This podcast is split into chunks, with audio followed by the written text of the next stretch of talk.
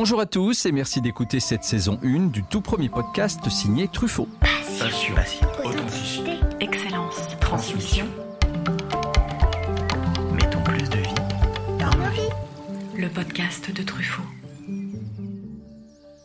Je suis Jérôme Pitorin, journaliste, animateur, globetrotter pour l'émission Échappée Belle, et je vais chaque fois, en compagnie d'experts et de passionnés, vous proposer d'enrichir vos connaissances du monde végétal avec de nombreux conseils et astuces dans une quête de bien-être, le tout arrosé de bonne humeur. Certains événements sont parfois fondateurs dans nos choix de vie, ce fut le cas pour mon invité du jour qui a vu dès son plus jeune âge la nature se dérégler en observant notamment l'évolution du métier de paysan, métier qu'exerçait son papa. Je voulais être soigneur de la terre. Voilà ce qu'il déclarait pour expliquer ses convictions. C'est une très jolie formule, je trouve. Bonjour Alain Canet. Bonjour, merci de m'accueillir. C'est un plaisir. Alain, tu es l'un des experts qui fait avancer la cause de l'agriculture du vivant. Tu es également directeur d'Arbres et Paysages 32, représente le 32, le Gers, tout en étant très actif, entre autres, au sein du Centre national et européen d'agroécologie. Alors, on parle de plus en plus de culture durable, mais concrètement, l'agroforesterie, qu'est-ce que c'est? Eh bien, c'est l'idée d'avoir des arbres là où il y a des cultures. Des arbres au bord ou au milieu des champs, en lien avec une production agricole, qu'elle soit animale ou végétale. C'est aussi valoriser les ressources d'un milieu et agir positivement sur l'eau, le sol, le climat, le carbone ou encore la biodiversité. Alors, avant de parler de notre thématique du jour, j'aimerais que tu nous racontes quel est ton tout premier souvenir lié au végétal, à la terre ou à la nature au sens large. Mon tout premier souvenir, euh, c'est probablement de faire du BMX euh, dans les bois, au bord des haies et des roues arrière avec les tracteurs de nos parents et, et de découvrir ce milieu riche, vivant. Et ça, c'est le premier. Le second, c'est de boire le cidre familial en cachette des parents et finalement, le cidre, ça a beaucoup de vertus, c'est très, très goûteux. Et puis de voir les vaches euh, sous les pommiers, de voir les parents avoir euh, du jus de pomme, du jus de, du jus de raisin, du cidre, enfin tout un tas de produits, de cette diversité, de cette abondance pour être né dans une ferme en agroforesterie et en agroécologie pour le coup. Voilà, euh, quelque chose que, que j'ai pas vraiment voulu faire tout de suite parce que, parce que j'étais, comme beaucoup de fils et filles de paysans, un peu l'esclave avec un petit E de la ferme. Il fallait traire euh, dès 8-9 ans, il fallait rentrer du foin, sortir le fumier, sortir le pain du four, euh, presser les pommes, euh, rentrer les canards, etc. Donc j'ai fait un peu de mécanique, un peu de cinéma. Et puis effectivement, autour de l'âge de 20 ans, ça m'est venu comme une évidence qu'il fallait reprendre le, flambeau familial, qu'il fallait accompagner.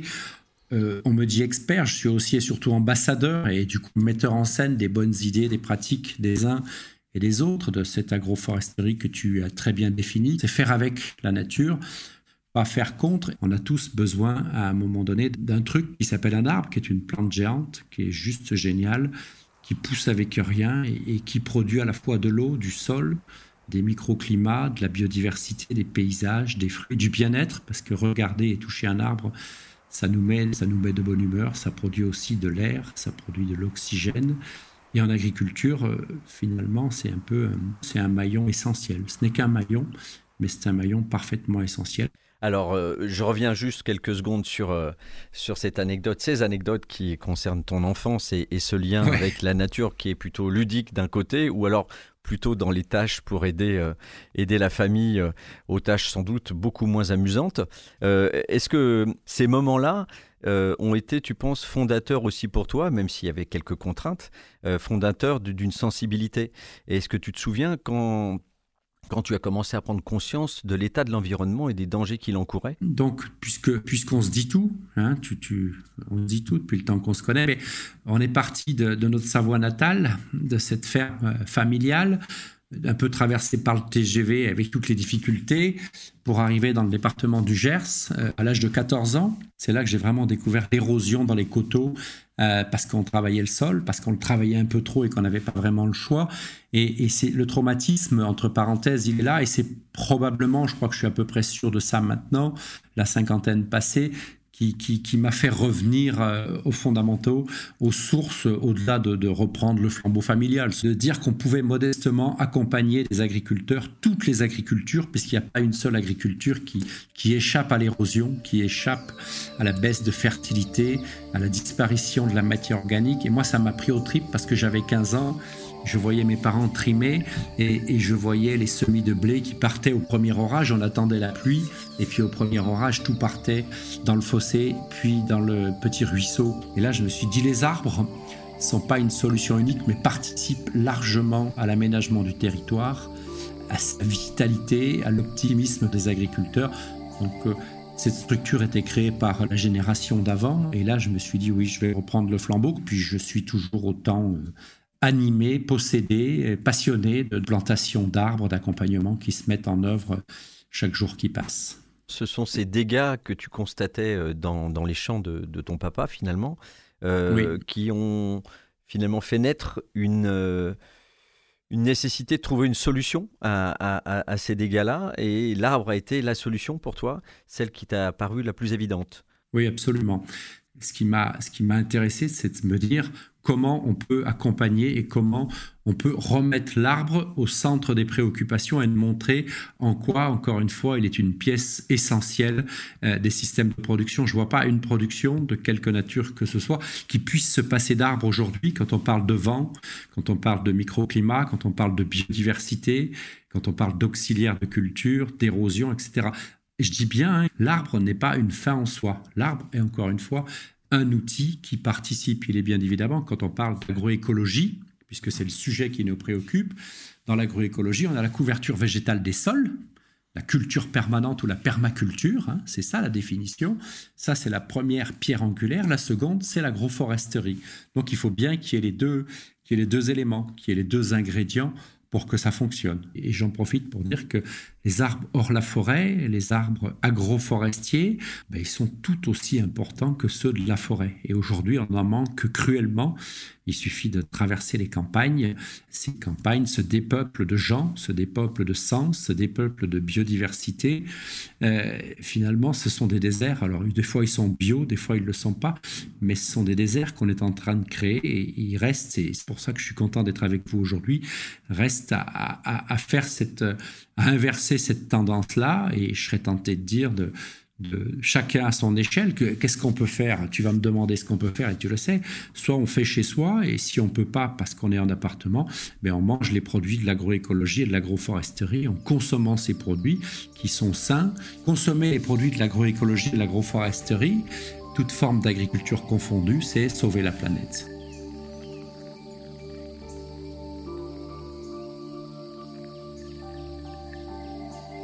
Alors, euh, j'ai donné tout à l'heure quelques clés en préambule sur ce qu'était l'agroforesterie. J'aimerais que tu puisses nous donner un peu plus de détails sur cette pratique, de quand elle date, euh, où est-elle pratiquée, euh, est-ce qu'elle est praticable partout, et quels sont ses bienfaits? Alors, l'agroforesterie, elle est, un petit peu vieille comme le monde et comme l'agriculture, hein, parce qu'elle est une ressource incroyable, elle est un système de protection. Je pense au bocage et à l'élevage, mais, mais, mais, mais, le moindre jardin était euh, couvert d'arbres fruitiers. Je pense au pêcher, au pêcher de vigne, hein, un peu de vigne, un peu de. Donc euh, les Étrusques, les Romains, enfin l'agroforesterie, on l'a pas inventé. Euh, on la remet en évidence. Comment tu expliques le retour à ce mode de culture? Ben, L'histoire de l'agroforesterie, puisque tu la connais bien, c'est juste du bon sens. C'est plus de, plus de revenus, plus de capture d'énergie solaire, de la diversité, donc moins de risques. La monoculture obéit à, des règles qui sont toujours un petit peu dangereuses. Et, et quand en agroforesterie, je fais du blé, mais je fais des noyers en même temps, puis j'ai des noyers double fin qui font aussi des noix, le noyer va protéger le blé. Donc on va prendre 3-4% de la surface pour mettre des noyers dans les blés, mais il n'y aura pas moins de blé puisqu'il sera protégé, régulé, il n'y aura pas les grands coups de chaud, les grands coups de froid. Euh, en agroforesterie, on va faire de l'optimisation on va, euh, j'aime la phrase d'Hervé Covest qui dit que on va apprivoiser le soleil pour cultiver la pluie. Plus de carbone, plus de matière organique dans les sols. Voilà. Donc les, arbres agissent sur le climat, la biodiversité, ils ont un rôle euh, essentiel, et pas uniquement à la campagne du coup, parce qu'en ville aussi, euh, ce ne sont pas que des, ornements, euh, des touches de verdure et de couleurs dans l'univers urbain bétonné, ils ont un vrai rôle aussi en ville. Absolument, c'est un sujet sur lequel on, travaille beaucoup, puisque moi je fais un plaidoyer pour l'agroforesterie de la ville, pour les îlots de chaleur qui sont, qui sont nombreux toutes les, formes que tu viens d'exprimer, la biodiversité a sa place en vigne, et, notamment avec les lianes. Difficile de planter des arbres aujourd'hui dans les villes, hein, de par les réseaux, le béton, le macadam, uh-huh etc., etc. Mais, mais le retour des lianes, les façades sur lesquelles on peut travailler avec une plante géniale qui s'appelle le lierre, hein, dont, on croit qu'elle fait mourir les arbres. Mais donc, il y a, oui, il y a beaucoup de choses. Et, finalement, il y a beaucoup de similitudes avec, euh, avec ce lien au végétal, quelque part. Euh, c'est un petit peu la même chose. C'est j'ai pas beaucoup de mètres carrés, je peux faire une petite chose. Moi, j'aime beaucoup parler des lianes parce que parce qu'elles sont une expression euh, incroyable et, et puis qui a, déjeuné ou dîné euh, sous une clématite en fleurs s'en rappelle, euh, rappelle pendant longtemps, ou une pignonne ou, autre. Donc oui, c'est le même sujet, absolument. Il faut, il faut végétaliser, au-delà du fait que ça filtre les poussières, que ça nous fasse du bien, que ça crée tout ce que tu, tu viens de dire sur l'eau, le sol, la biodiversité, le microclimat. C'est aujourd'hui urgentissime mais pas très compliqué.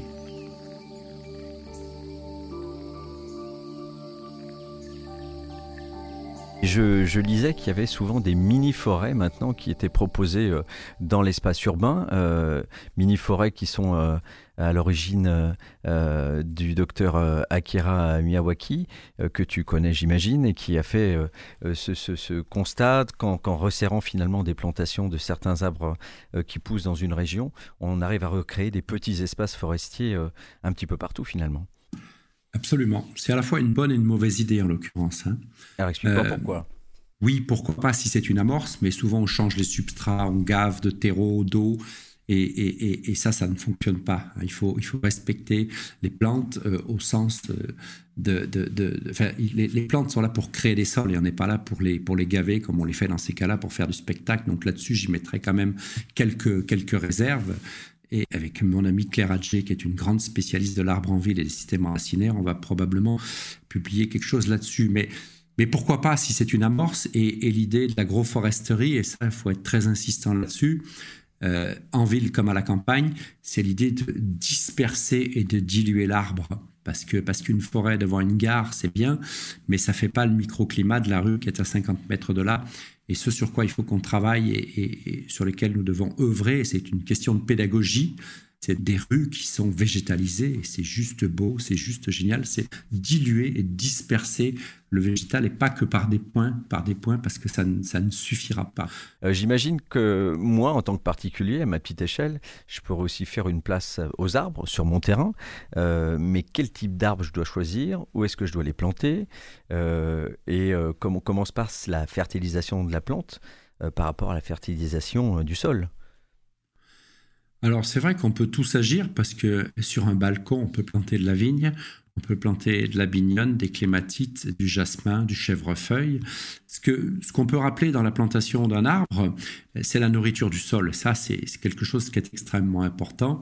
C'est d'être capable de laisser pousser des plantes et de restituer, de ne plus exporter les branches, de ne plus exporter les gazons, ne pas exporter les feuilles. Les feuilles, c'est pas un déchet. Pailler, pailler les arbres, pailler les plantes à la plantation, ça, c'est alors avec de la paille, avec du foin, avec des résidus, avec des épluchures de patates. Vous pouvez pailler des arbres avec des épluchures de patates, avec des cosses de haricots, enfin toute, toute matière première, toute matière fraîche est la nourriture première du sol.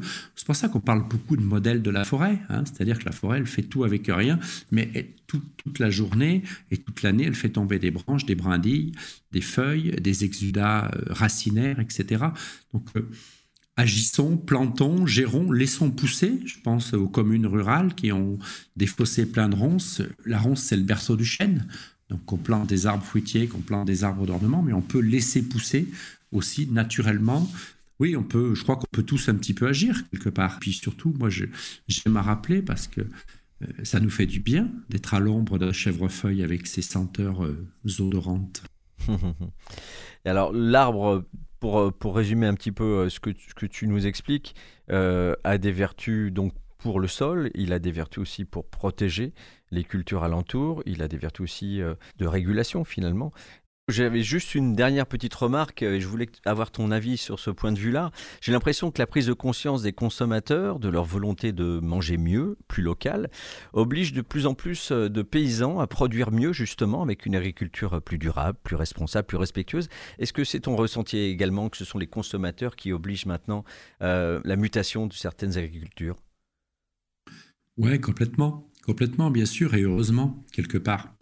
Euh, d'avoir un geste responsable et, pas d'entendre des spots radio qui disent c'est toujours moins cher et t'en achètes deux, je t'en donne quatre. Euh, ouais, pourquoi pas C'est pas le sujet. Ce qu'il faut, vaut mieux en avoir un qui a une grande valeur nutritive que quatre et dans lesquels il n'y a rien dedans.